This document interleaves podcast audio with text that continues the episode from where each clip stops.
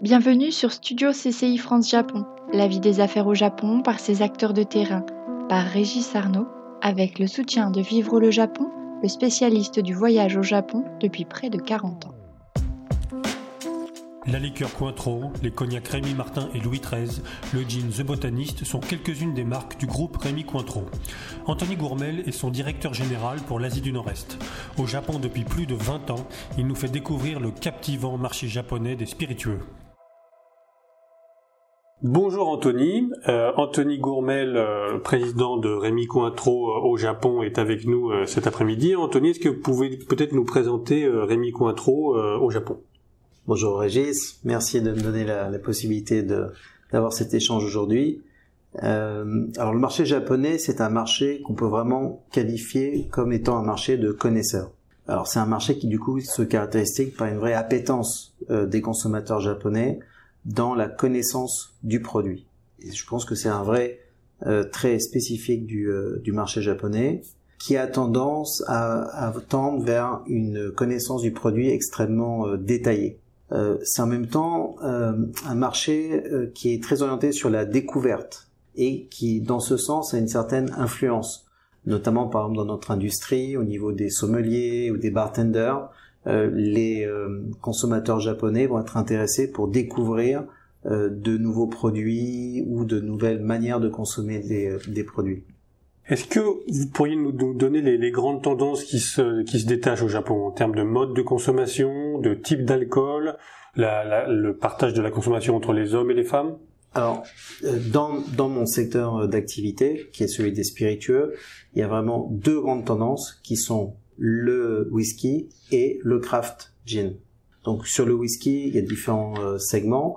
On est beaucoup dans le single malt et dans le gin, dans le ce qu'on appelle le handcraft gin, avec un côté euh, très naturel du produit. Si on veut parler au niveau de la du type de consommation, c'est évidemment une clientèle plus euh, masculine, mais on assiste à un développement de la clientèle féminine. Alors on sort de, trois mois de, confinement qui ont été évidemment euh, très durs pour, euh, pour votre industrie et les industries autour. il y avait une consommation à l'extérieur très importante au Japon. Le Japon était connu pour ça, les nuits japonaises de Tokyo sont, sont connues pour ça. Évidemment, cette part risque de diminuer. Est-ce qu'elle va diminuer? Est-ce qu'elle va se déplacer dans d'autres modes de consommation?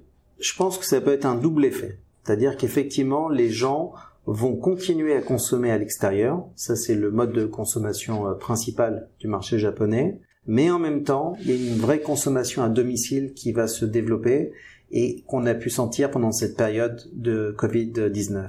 Et euh, ça, nous, on a pu le, le, voir sur différents niveaux. Déjà, évidemment, la part de nos ventes dans le retail, dans le e-commerce et au niveau des formats, des petits formats qui sont plus adaptés pour une consommation à domicile.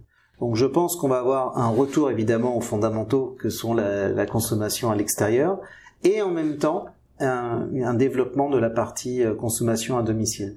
La question c'est est-ce que la somme des deux fera plus gros que ce qu'il y avait avant? C'est pas impossible. Alors dans votre industrie, moi ce qui me frappe toujours, c'est à quel point le succès dépend souvent de petits détails. Par exemple, on sait que le champagne s'est beaucoup développé quand on est passé d'une consommation à la bouteille au verre. Euh, les ventes de vin se sont augmentées en, en convenience store quand on est passé euh, à des bouchons euh, qu'on tournait plutôt qu'à des bouchons qu'on débouchait. Est-ce que vous voyez ce, type de petite adaptation au Japon? Est-ce que ce type de, petites choses font que les vins spiritueux se développent ici? Oui, tout à fait. Alors, il peut y avoir deux approches ici. Une personnalisation de produits spécifiques pour le marché japonais. Je dois dire que dans les marques internationales, c'est quelque chose qui n'est pas encore trop exploité parce qu'il y a toujours l'image associée à la marque. Mais on voit des collaborations qui peuvent se faire avec des artistes japonais ou avec des, des, artisans euh, japonais. Ça, c'est une première chose. Puis il y a une deuxième chose qui est beaucoup plus répandue, qu'est-ce qu'on appelle des, des, des boîtes cadeaux euh, spécialisé pour le marché japonais. Alors ça peut être dans la distribution dans les grands magasins, ça peut être aussi dans le retail. Euh, et par exemple, ça peut être personnalisé, j'en reviens au point de la consommation à domicile, sur comment faire un cocktail à la maison, avec donc dedans un produit, avec un autre associé dedans, et mettons un shaker, pour que les gens puissent justement développer cette consommation à domicile. Donc c'est, ça fait partie de l'adaptation de la, de la distribution pour le, le marché. Est-ce que ça se manifeste aussi par des cuvées particulières, par des, par des, on sait qu'il y a des marques de champagne qui font des éditions particulières, des Sakura pour des champagnes, etc. Est-ce que, est-ce que pour les spiritueux ça, ça, joue aussi? Est-ce qu'il y a des cuvées Louis XIII particulières? Est-ce qu'il y a des, des, millésimes pour le Japon? Nous, dans notre dans notre portefeuille, on a une douzaine de maisons qui nous appartiennent. On fait pas de personnalisation spécifique au marché japonais. Par contre, on va avoir des séries limitées qui vont être quasiment euh, pas exclusives mais vraiment très très euh, de, en avant euh, et avec des allocations très spécifiques au marché japonais. Donc vous parliez de Louis XIII, on a chaque année des euh, séries limitées, des éditions limitées qui vont venir, euh, des lots spéciaux, des carafes en, en cristal spécial, donc qui sont mis voilà avec des allocations particulières pour le marché japonais parce qu'on est encore une fois sur un marché de connaisseurs euh, et aussi de collectionneurs. Donc ça c'est une ça c'est un premier point. Deuxième point par exemple dans les whiskies dont on parlait tout à l'heure, euh, on a des éditions aussi limitées qui sont dédiées spécifiquement pour le marché japonais.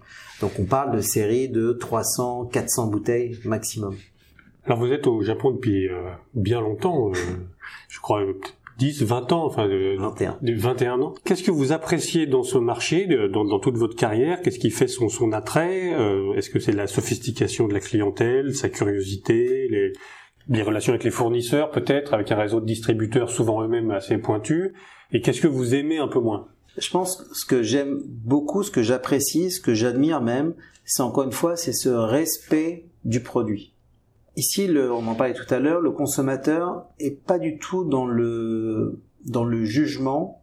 Euh, il va être beaucoup plus dans la découverte, la compréhension, euh, le, ce qu'on appelle le storytelling. Et, et c'est sur ces éléments-là qu'il va se faire son propre avis.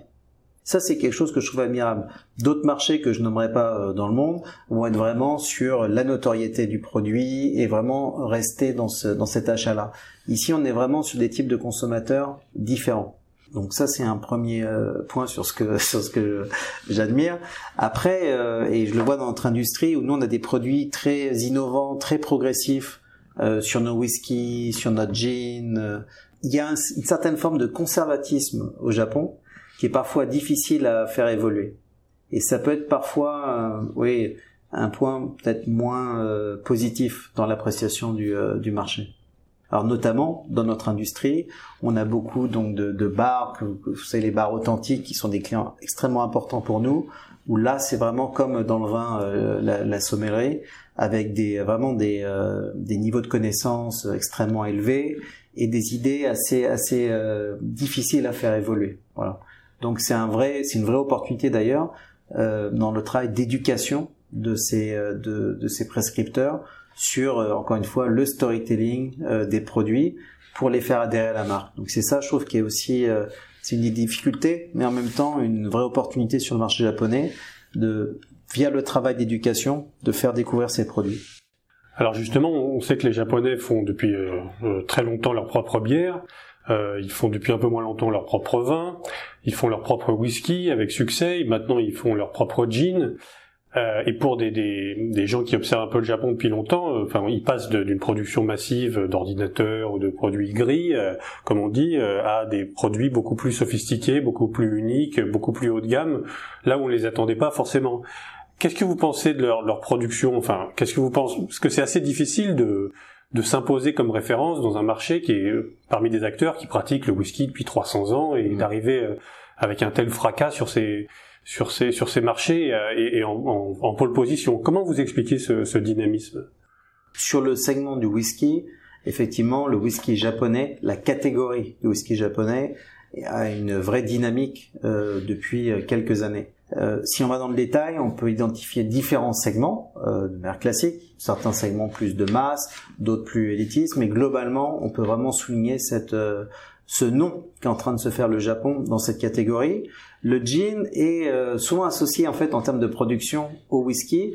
Donc je pense que c'est maintenant la, la, nouvelle étape euh, pour le gin d'aller un peu surfer sur cette vague initiée par le par le whisky et c'est ce qu'on c'est ce qu'on ressent.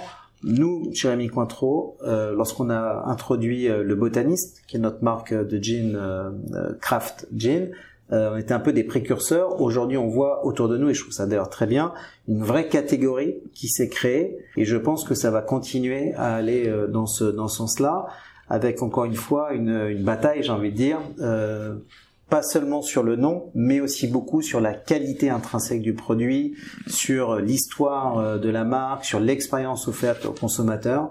Et du coup, euh, voilà, c'est en étant nombreux qu'on est qu'on est plus fort. Et je pense que là, c'est une catégorie qui va qui va continuer à se développer. Après, est-ce qu'il y a d'autres catégories sur lesquelles le Japon, vous parliez de la bière, euh, du whisky et le gin, euh, peut aller se développer? Personnellement, je pense que ça va rester concentré sur ces catégories-là pour le moment. Anthony Gourmel, merci beaucoup. Merci Régis. C'était Studio CCI France Japon. À bientôt pour un nouvel épisode.